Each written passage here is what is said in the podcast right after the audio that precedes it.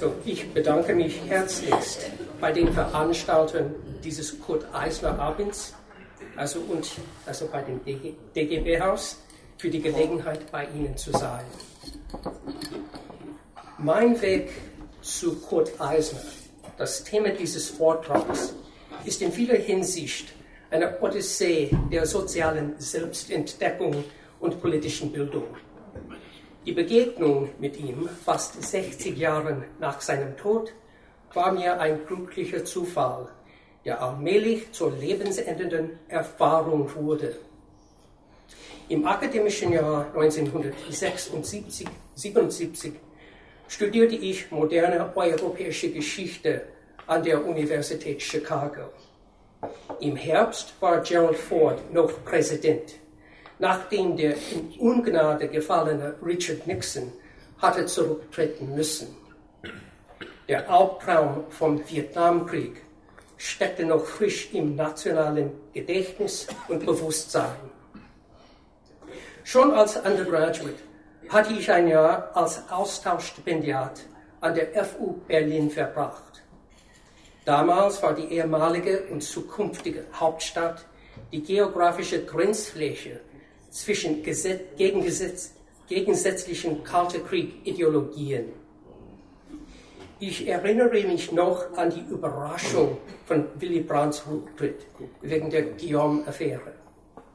Ein vergilbtes Exemplar des Berliner Abends vom 7. Mai 1974 mit der schreienden Schlagzeile habe ich immer noch bis heute.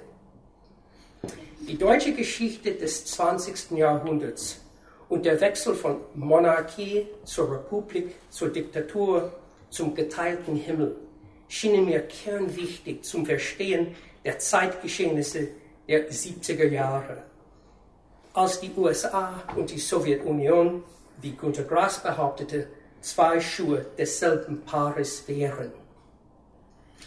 In jedem Sommersemester 1977 zu Chicago schrieb ich eine Magisterarbeit über die sogenannten deutschen Hottentottenwahlen von 1907, Kanzler Bülows nationalistischen Kampf um den Imperialismus in Afrika also und gegen die Sozialdemokratie zu Hause.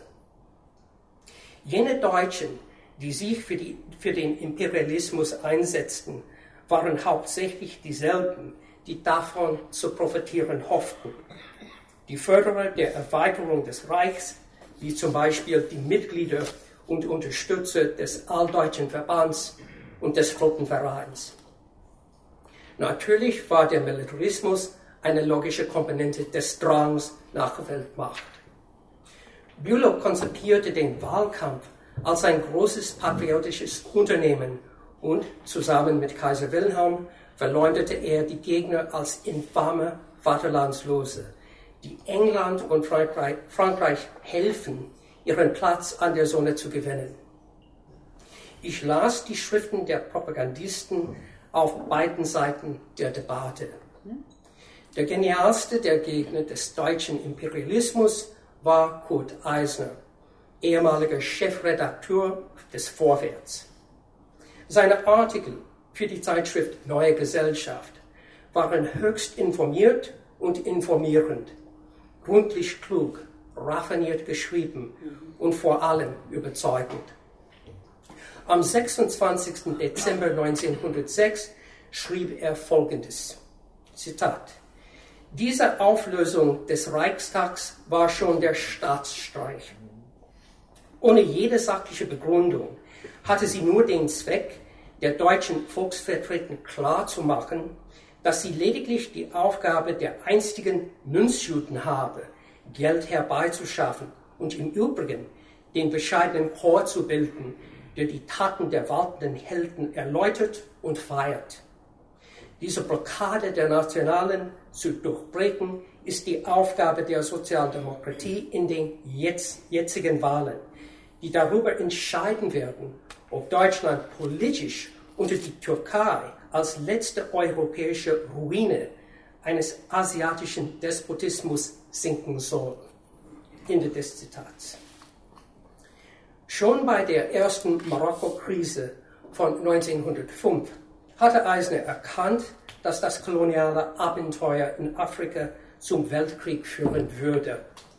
Und auch, dass die Partei die Katastrophe nicht verhindern könnte, weil Revisionisten wie Edward Bernstein und Josef Bloch den Imperialismus, Imperialismus unterstützten.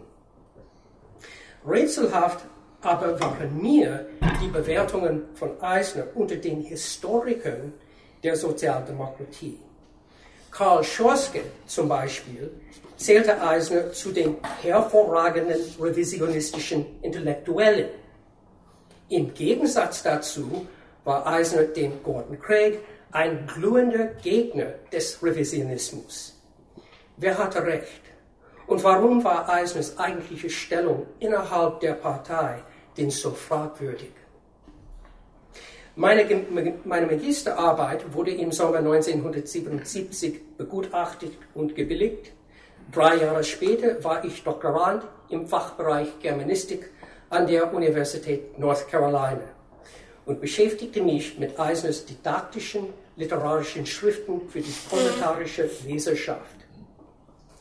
Um halbgebildete Leser zu erreichen und beeinflussen, benutzte er eine uralte völkische Erzählform, die ursprünglich mündlich war und eine geprägte Typologie von Helden, Missionen und Bösewichten hatte, das Märchen.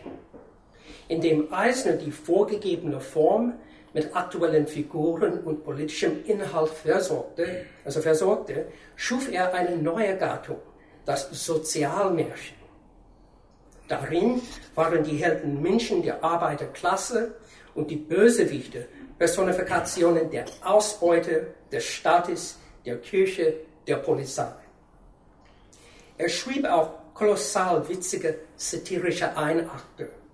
In dem Gesslerhut aus dem Jahre 1914 schrieb er eine Szene von Schillers Wilhelm Tell also um. Anstatt als erhöhten Patriotismus stellte hier der Sozialist den chauvinistischen Nationalismus kurz vor dem Weltkrieg als gemeines Duckmäusertum vor der Tyrannei. Eisner wusste ganz genau, was er tat.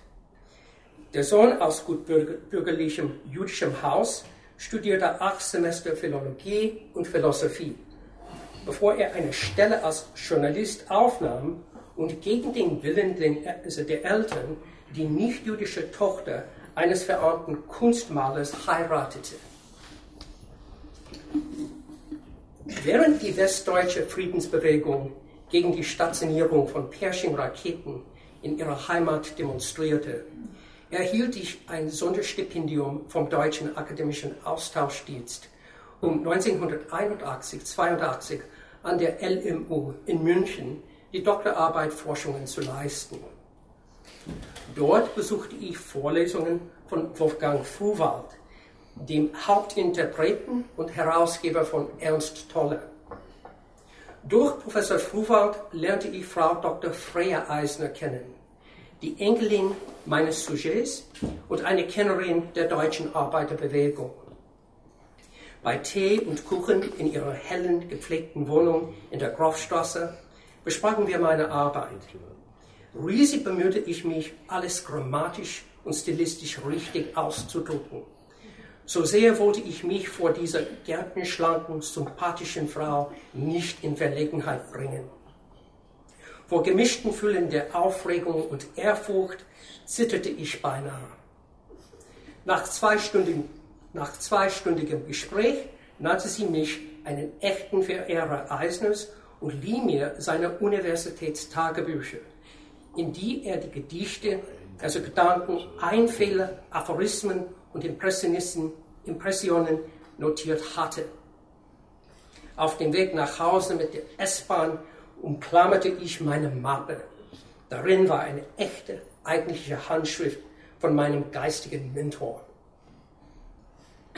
Im Laufe des Jahres banden sich in den Schwabiger Antiquariaten und bei einer Buchmesse in Stuttgart Exemplare von Eisners wichtigsten Werken. Taggeist, Feste der Festlosen, den gesammelten Schriften der neuen Zeit, der Goethe-Prüfung, Welt wäre froh. Die imposante Staatsbibliothek in der Ludwigstraße besaß die gesamte Serie der Münchner Post, für die Eisner sowohl politische Reportage als auch Buch- und Theaterrezensionen 1910 bis 17 geschrieben hatte. Und Im geheimen Staatsarchiv befanden sich persönliche Akten aus seiner Regierungszeit als Ministerpräsident und Außenminister der Bayerischen Republik 1918-19, der seine friedliche Revolution in den letzten Tagen des Ersten Weltkriegs eingeführt hatte. Mir war München eine Art von Paradies. Aber ich wusste von Freya Eisners 1976 veröffentlichte Monographie Kurt Eisner, die Politik des libertären Sozialismus und von, von unserem Gespräch, dass Eisners adoptierte Tochter aus zweiter Ehe die größte Sammlung von seinen Manuskripten, Dokumenten und Briefen dem Ostberliner Institut für Marxismus-Leninismus beim Zentralkomitee der SED verkauft hatte, wo sie mir unzugänglich war. 1984 promovierte ich und meine Dissertation erschien unter dem Titel Die Kunst der Revolution Kurt Eisners Agitprop. Die Rezensionen von Germanisten Wolf Köpke, Jürgen Thöming und Calvin Jones waren besonders erfreulich, weil sie im Gegensatz zum Motto Ars gratia artis die Gültigkeit politisch engagierter Literatur an und für sich anerkannten. Wie Eisner selbst schon im Oktober 1896 schrieb, Zitat, wo eine große Kulturbewegung sich in einer Partei kristallisiert, und die moderne Form jeder Kulturbewegung ist die Partei, da muss auch die Kunst Parteikunst sein. Hier ist die Partei nicht ablösbares Etikett, sondern die Essenz jedes fortschreitenden Geistes. Der Dichter, der in der Kulturbewegung steht, kann nicht anderes sein als Parteimann. Er ist als solcher nicht schon Künstler, aber ist doch weniger ein Künstler universalen Stils, wenn das Parteiblut nicht in ihm pulsiert. Die Partei der Zukunft muss auch den Dichter der Zukunft gebären, sofern sie sich als eine Kulturbewegung bewährt. Ende des Zitats. Und am 18. Dezember 1918, einen Monat nach seiner Revolution, äußerte er sich wieder zu diesem Thema vor dem provisorischen Nationalrat des Volksstaates Bayern. Zitat. Politik ist zum Teil Erziehung, zum größten Teil vorausgeschaute Wirklichkeit. Aufgabe des wirklich schaffenden Politikers ist es, im Voraus in seinem Gehirn realisiert zu sehen, was morgen oder übermorgen sein wird. Und deswegen kann über solche Politiker nicht die Gegenwart entscheiden, sondern immer erst die Zukunft.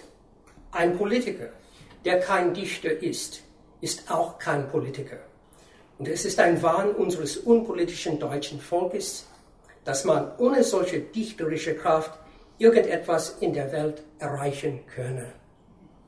Ende des Zitats. Im August 1989 wurde ich Dozent an der Zitadelle in Charleston, dem traditionsreichen Militärcollege von South Carolina, und trug die Uniform eines US-Armee-Hauptmanns.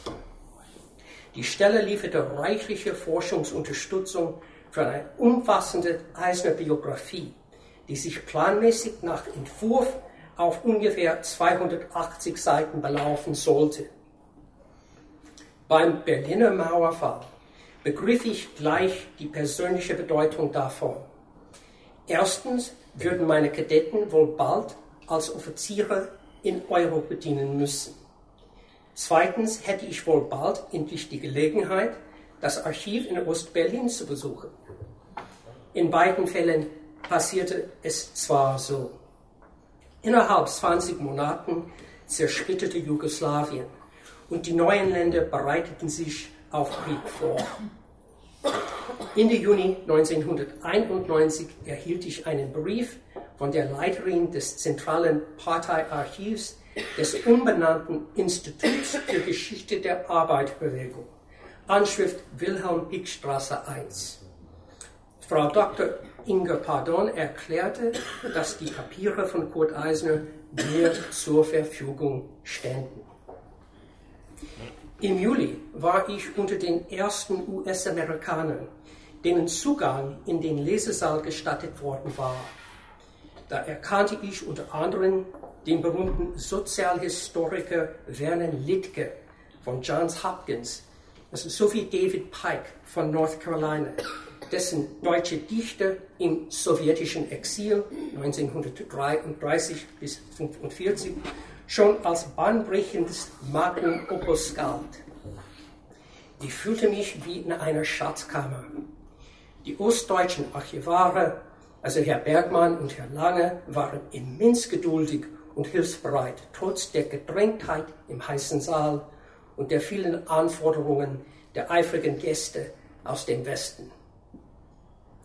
Indem ich die Akten in Mappe auf Mappe durchblätterte, vermutete ich, dass die Biografie mindestens doppelt so lang sein müsste, wie ich zuerst vorhatte.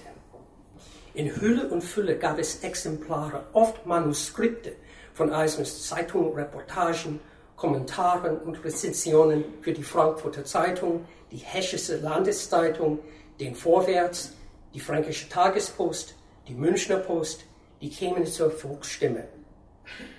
Auch Zeitungsausschnitte mit seinen handschriftlichen Notizen am Rande, sowie Artikel und Aufsätze für Zeitschriften wie Die Gesellschaft, die Kritik, sozialistische Monatshefte, die neue Zeit, die neue Gesellschaft, die neue Welt, neue deutsche Rundschau und März. Dazu noch Rezensionen seiner Monographie über Nietzsche, seiner Biografie von Wilhelm Liebknecht, seiner Geschichte von Deutschland zur Zeit der Befreiungskriege, seine ausführlichen Dokumentationen des deutschen Imperialismus und preußischen Despotismus. Äußerst aufschlussreich waren die Handschriften von Eisners unveröffentlichten Gedichten, Erzählungen und Dramen. Am interessantesten aber waren die Tagebücher, besonders die von den beiden Gefängniszeiten und der Briefwechsel mit seinen beiden Frauen, Lisbeth Henrich und Else Belli. Historisch wichtig ist der Briefwechsel mit Führern der Arbeiterbewegung, Figuren wie Viktor Adler, Ignaz Auer, August Bebel, Josef Bloch, Heinrich und Willy Brau, Jean Jaurès, Karl Kautsky, Gustav Landauer, Karl und Wilhelm Liebknecht, Rosa Luxemburg, Franz Mehring, Friedrich Stampfer, Georg von Vollmar und Clara Zetkin. Ebenso faszinierend war die Korrespondenz mit Künstlern und Literaten Georg Brandes, Alfred Hinschke, Arno Holz, Karl Kraus und Ernst Toller. Auch zur Hand waren Texte von Eisners Reden und Vorträgen, die vollständige Serie des Arbeiterfeuilletons, des Korrespondenzblatts, des, das Eisner und Elsebelli 1910 bis 17 zusammen herausgaben. Und Eisners feine Skizzen und Zeichnungen, die die Vielfalt seiner Begabungen bekunden. Ein Monat reichte bei weitem nicht, alles durchzulesen. Nach der Verlegung der Eisner Sammlung ins Bundesarchiv Lichterfelde als Teil der Stiftung Archiv der Parteien und Massenorganisationen der DDR kehrte ich mehrmals nach Lichterfelde zurück, wo ich 20 Jahre vorher als Student gewohnt hatte. Auch mussten Forschungsreisen zum Bundesarchiv Koblenz, dem International Institut für Soziale Geschiedenis in Amsterdam, also und dem Leo Beck Institut in New York unternommen werden um dort weitere eiserne Papiere zu evaluieren. In den Perkins Bibliothek an der Duke University, also der Nürnberger Stadtbibliothek also und der Münchner Staatsbibliothek, Staatsbibliothek las ich tausende Ausgaben von dem Vorwärts der Fränkischen Tagespost und der Münchner Post. In den verschiedenen Bibliotheken und Archiven lernte ich München aus aller Welt kennen, die sich für den Sozialismus interessierten. Je mehr ich über Kurt Eisner lernte, desto mehr lernte ich von ihm. Die Enkelin Freya hatte mir schon gesagt, dass er kein gewöhnlicher Marxist sei. Und im Laufe der Zeit erfuhr ich, warum das so war. Eisners Studium bei dem Neukantianer Hermann Cohen in Marburg überzeugte den jungen Sozialisten von der Ethik des Gewaltverzichts. Denn indem man die Gewalt benutzt, um an die Macht zu kommen, verliert man dadurch das moralische Recht zu regieren. Wie Eisner in dem Aufruf an die Bevölkerung Münchens am 8. November 1918, dem ersten Tag der Bayerischen Republik, betonte, Zitat, in dieser Zeit des sinnlos wilden Mordens verabscheuen wir alles Blutvergießen. Jedes Menschenleben soll heilig sein. Ende des Zitats. Dieser starke Zug wurde zum herrschenden Prinzip von Kurt Eisners Gedankengut, verband ihn mit der jüdisch-christlichen Tradition der Selbstopferung und machte ihn schließlich zum festen Gegner des Bolschewismus. Seine Opposition zum hegemonischen Burgfrieden während des Weltkriegs und zu den Sozialimperialisten seiner eigenen Partei, die sich für Annexionen eingesetzt hatten, brachte Eisner in die Reihen der Unabhängigen, die einen sofortigen Frieden verlangten. Nach seiner Ermordung erklärte sein Freund Gustav Landauer in seiner Trauerrede mit Recht, dass der Getötete einer wie Jesus sei. Nach Jahren gab es endlich das Material für eine umfassende Biografie. Der Stoff war da, aber welche Form würde die Präsentierung annehmen? Ich musste mich fragen, was für eine Biografie ich schreiben wollte. Schon seit langem war mir bewusst, dass das Buch keine akademische, thematisch geordnete Behandlung sein sollte, wie sie Eisners deutsche Biografen schon verfasst hatten. 2.1 Eisner als Journalist. 2.2 Eisner als Schriftsteller. 3.6 Eisner als Sozialist. 4.1 Eisner als Politiker und so weiter. Ich hatte vielmehr vor, seine Geschichte chronologisch vorzulegen, mit ihrem natürlichen Rhythmus und Schwung, ihrem dazugehörenden Erzählbogen im englischen Narrative Arc, weil dieses Leben in seinem Triumph und seiner Tragik etwas klassisch Heldisches hatte. Eisner als denkender, fühlender, tätiger, engagierter Mensch seiner Zeit sollte hier hervortreten. Viermal in seinem Leben war er völlig am Boden. Als seine Rivalen versuchten, ihn aus der Partei zu treiben, fühlte er sich als maustoter Mann und erweckte Selbstmord. Aber gerade er, der charismatische ethische Sozialist, also der seit je als Außenseiter in der Partei galt, war der Einzige, der die Massenrevolution führte, die sowohl das Zweite Deutsche Reich als auch den Ersten Weltkrieg effektiv beendete. Weder Karl Liebknecht noch Rosa Luxemburg, weder Karl Kautsky noch Georg Lederbohr, weder Ernst Thälmann noch Wilhelm Pieck. Früh am Morgen vom 8. November 1918 bemerkte Eisner vollkommen erschöpft, dem, dem Wilhelm Herzog im Bayerischen Landtag in der Münchner Pranerstraße. Zitat, ist es nicht etwas Wunderbares? Wir haben eine Revolution gemacht, ohne einen Tropfen Blut zu vergießen. So etwas gab es noch nicht in der Geschichte. Ende des Zitats. Das eisnische goldene Zeitalter der Humanität dauerte kaum 100 Tage. Seine neue Republik, also mit ihrem allgemeinen Wahlrecht, der Befreiung vom Monarchismus, Klerikalismus und Militarismus, der Liebe zu Rationalismus und Frieden, war ihren dunkelmännischen Gegnern ein Gräuel.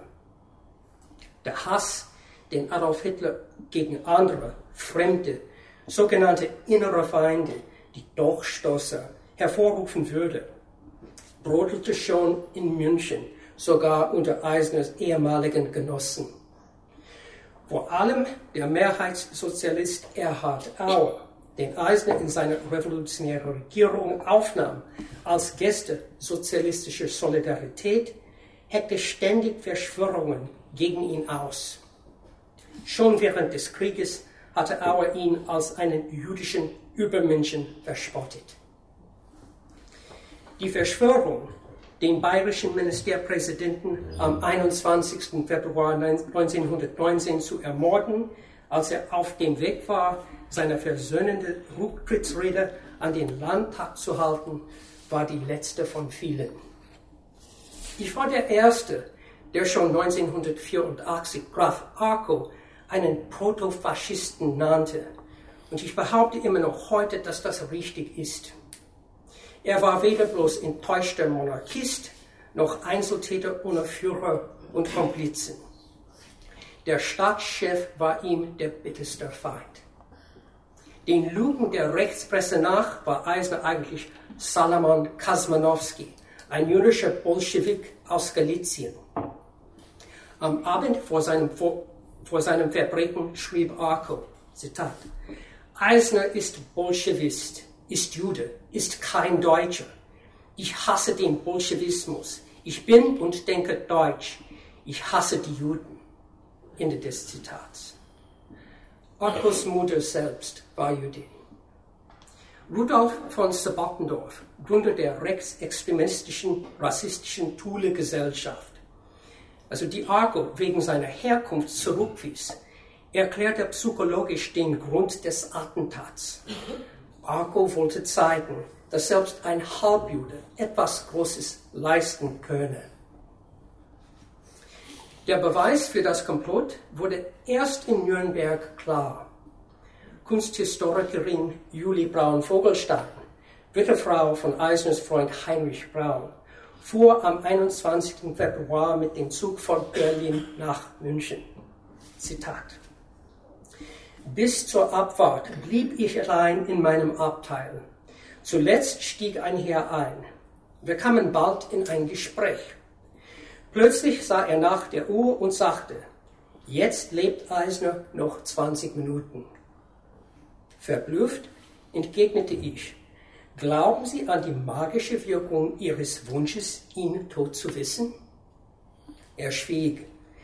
Dann schien ihn etwas anderes zu beschäftigen und er sagte, in Nürnberg werden die Hotels überflutet sein. Zeigen Sie dem Direktor vom Fürstenhof meine Karte, damit Sie dort ein Zimmer für die Nacht bekommen.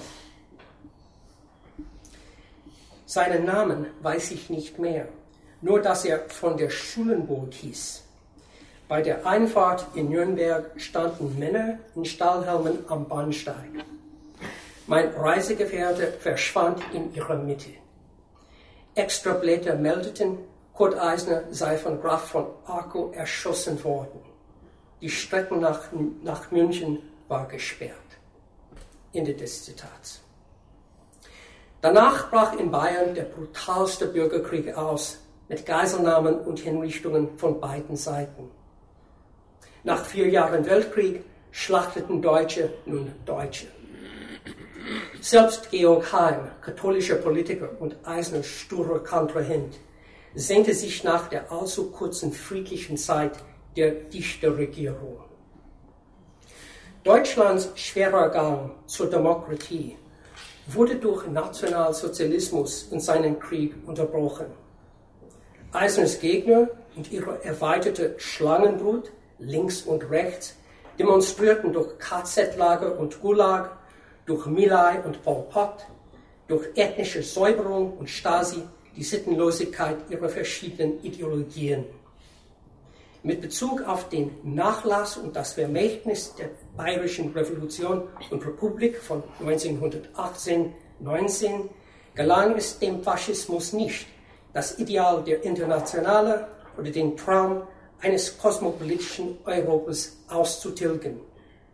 Das vor 30 Jahren die Dissidenten der friedlichen Revolution ein neues Zeitalter einführten, ohne einen Schuss abzufeuern, war die geeignete Hommage für Kurt Eisners moralischen Mut und ethische Entschlossenheit. Danke für Ihre Aufmerksamkeit.